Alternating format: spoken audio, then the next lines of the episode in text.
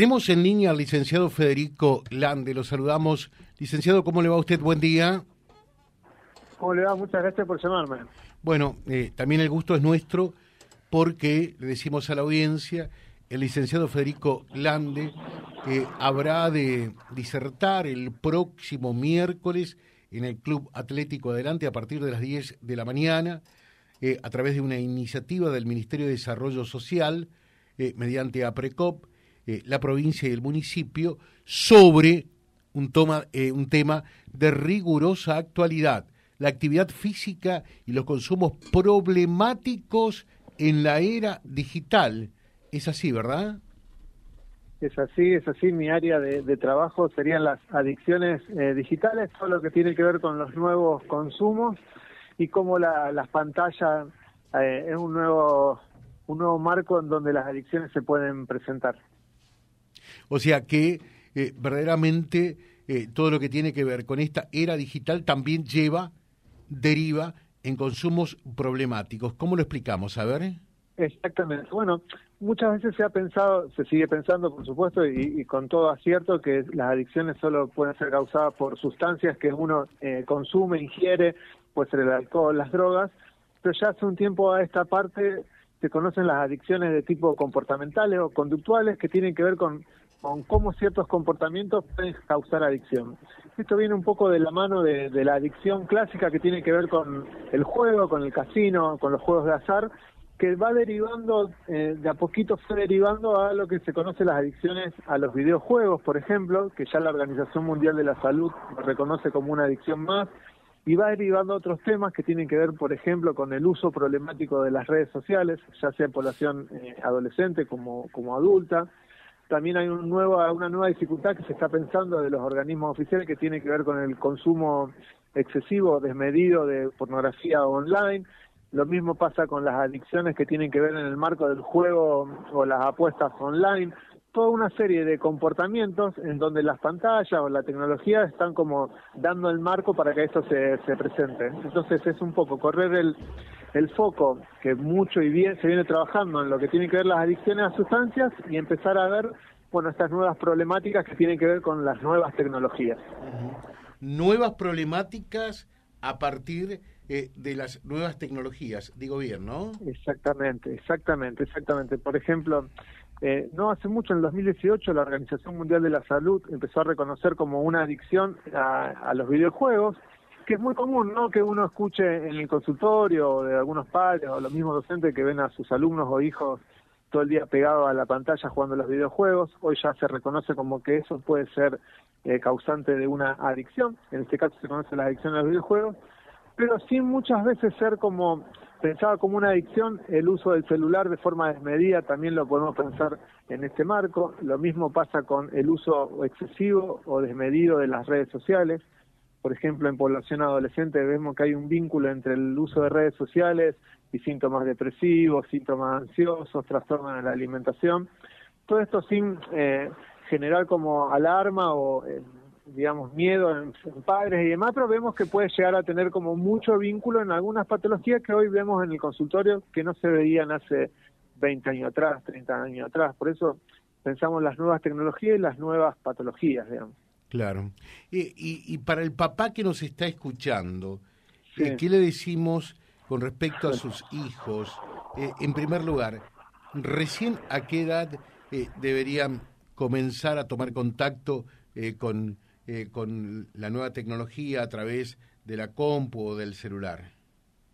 muy buena la pregunta. Yo soy padre, también es algo que me, me pregunto diariamente, diariamente, aunque trabajo con esto. Mira, lo, primero que yo quiero destacar es algo que me ha llamado mucho la atención, es que los adultos decimos cuando los, los chicos usan la tecnología son unos genios, decimos, cinco, seis años, hasta cuatro años ya saben usar la tecnología y nosotros decimos, bueno, los chicos son unos genios, yo no la sé usar como la usan ellos. Entonces ahí eso nos, nos genera un principio, un primer distanciamiento con la tecnología. Decimos, bueno, los chicos son unos genios, y, como yo no la sé usar, eh, que se encarguen ellos. Ese primer gran distanciamiento primero nos plantea dos cosas, o sea que tenemos un futuro de genialidad en el mundo porque todos los chicos son genios, cosa que está bien, si serán genios porque son chicos, pero no creemos que, que venga un mundo en el futuro de genialidad, por lo menos no porque sepan usar la tecnología. Y el segundo gran problema es que nos desentendemos del uso que usan, que hacen los chicos de la tecnología. Este desentendimiento, digamos, este corrimiento de los adultos, tiene mucho que ver con esto, de que los chicos saben usarla y nosotros no. Ese, lo que nosotros queremos es acercar a los adultos a que acompañen a los chicos a cómo usan la tecnología, que se interioricen en qué aplicaciones usan, que se interioricen en cuál es el modo correcto de usarla, que sepan qué videojuegos usan los chicos, que se inicie un nuevo diálogo en torno al, al uso de, los contenidos. Este distanciamiento que probablemente deba en parte tener que ver con que vemos que los chicos son muy, muy duchos en el uso de la tecnología, no implica facilidad de uso, uso saludable o uso seguro. Entonces, a partir de ahí, uno puede empezar a pensar un montón de cosas. En principio, lo que yo le diría a los padres es que se acerquen a preguntarles, que los chicos pasen tiempo explicándoles cómo es el contenido que consumen, digamos. Eso sería el primer eh, alcance. El segundo, una pregunta que usted dijo muy interesante, en a qué edad. En general, a los, dos, años, por lo menos el uso de pantalla puede llegar a ser de videollamadas y aunque sea restringirla a una hora por día. Y así ir subiendo. Eh, a los 5 o 6 años ya se considera que un buen uso sería solo dos horas de, de, pantalla, siempre acompañado por un adulto o siempre supervisado o siempre que un adulto esté cerca y entienda qué contenido usan los chicos. Y ya haciendo un salto a partir de los 13, 14 años ya el, uso debería ser un poquito más autónomo. Mm sin que los adultos se desentiendan qué tipo de contenido están usando. Porque también, esto que yo les decía, las redes sociales disparan toda una serie de problemáticas que antes no existían y también los adultos nos cuesta entender cómo puede ser que una red social eh, genere síntomas depresivos o ansiedad o trastornos de alimentación. Es como volver a pensar el diálogo, la supervisión y los acuerdos con los chicos de una manera totalmente distinta. Pero para eso tenemos que interiorizarnos y acompañar a los chicos en el uso de la tecnología. O sea que muchas veces no importa la edad, sí que sí es importante que haya como un acompañamiento. Claro. Eh, y, de todas maneras, por allí, eh, cuando eh, el, el, padre o la familia eh, puede comenzar a percibir que ese ese comportamiento en realidad pasa a ser un problema. Eh, cuando eh, esas nuevas tecnologías se constituyen, se erigen en un problema eh, para el adolescente. Pensamos en el adolescente, pensamos en el niño, pero también esto es para las personas mayores en muchos casos, ¿no? No únicamente en, los más chicos. sobre todo en los más chicos, en la adolescencia ya estaríamos llegando tarde si nos empieza a preocupar esto, porque la, la educación, nosotros hablamos de crianza digital o educación digital, debería llegar desde el inicio prácticamente de la vida, porque ya compartimos fotos de los chicos siendo bebés, por ejemplo. Entonces ya hay como que ver cómo vamos incluyendo a los chicos en, las nuevas tecnologías.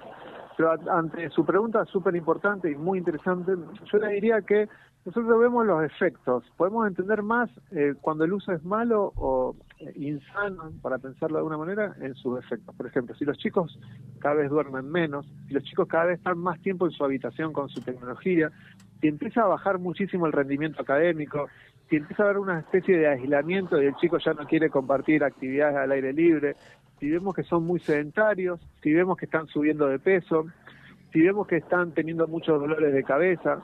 Entonces, más que pensar cómo es el uso, sino tenemos que pensar cuál es el efecto que vemos del uso. Entonces, esas son como señales de, de alarma.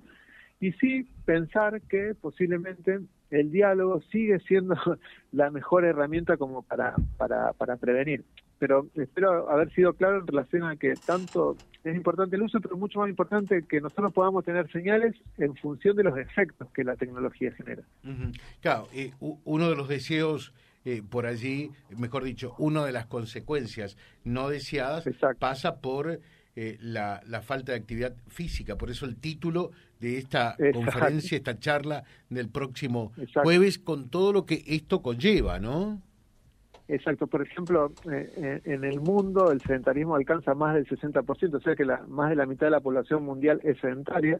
En Argentina el 65% de la población es sedentaria y ha aumentado en función de la llegada de la tecnología. Entonces ahí sí que hay como un vínculo que nosotros vamos viendo de que cómo se disparó la obesidad y cómo se disparó el, sedentarismo en función de la eh, invasión de alguna manera de las pantallas como nunca antes en, la historia. De ahí viene esta dinámica de pensar las dos cosas como eh, asociadas.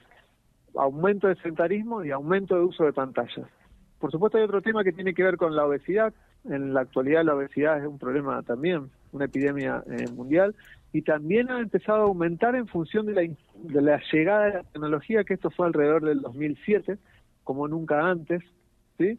y nos hace pensar, bueno, que hay como asociaciones, esa es un poco la idea de la charla, mostrar estas asociaciones y también no quedarnos con el diagnóstico del problema, sino intentar buscar algunas soluciones también.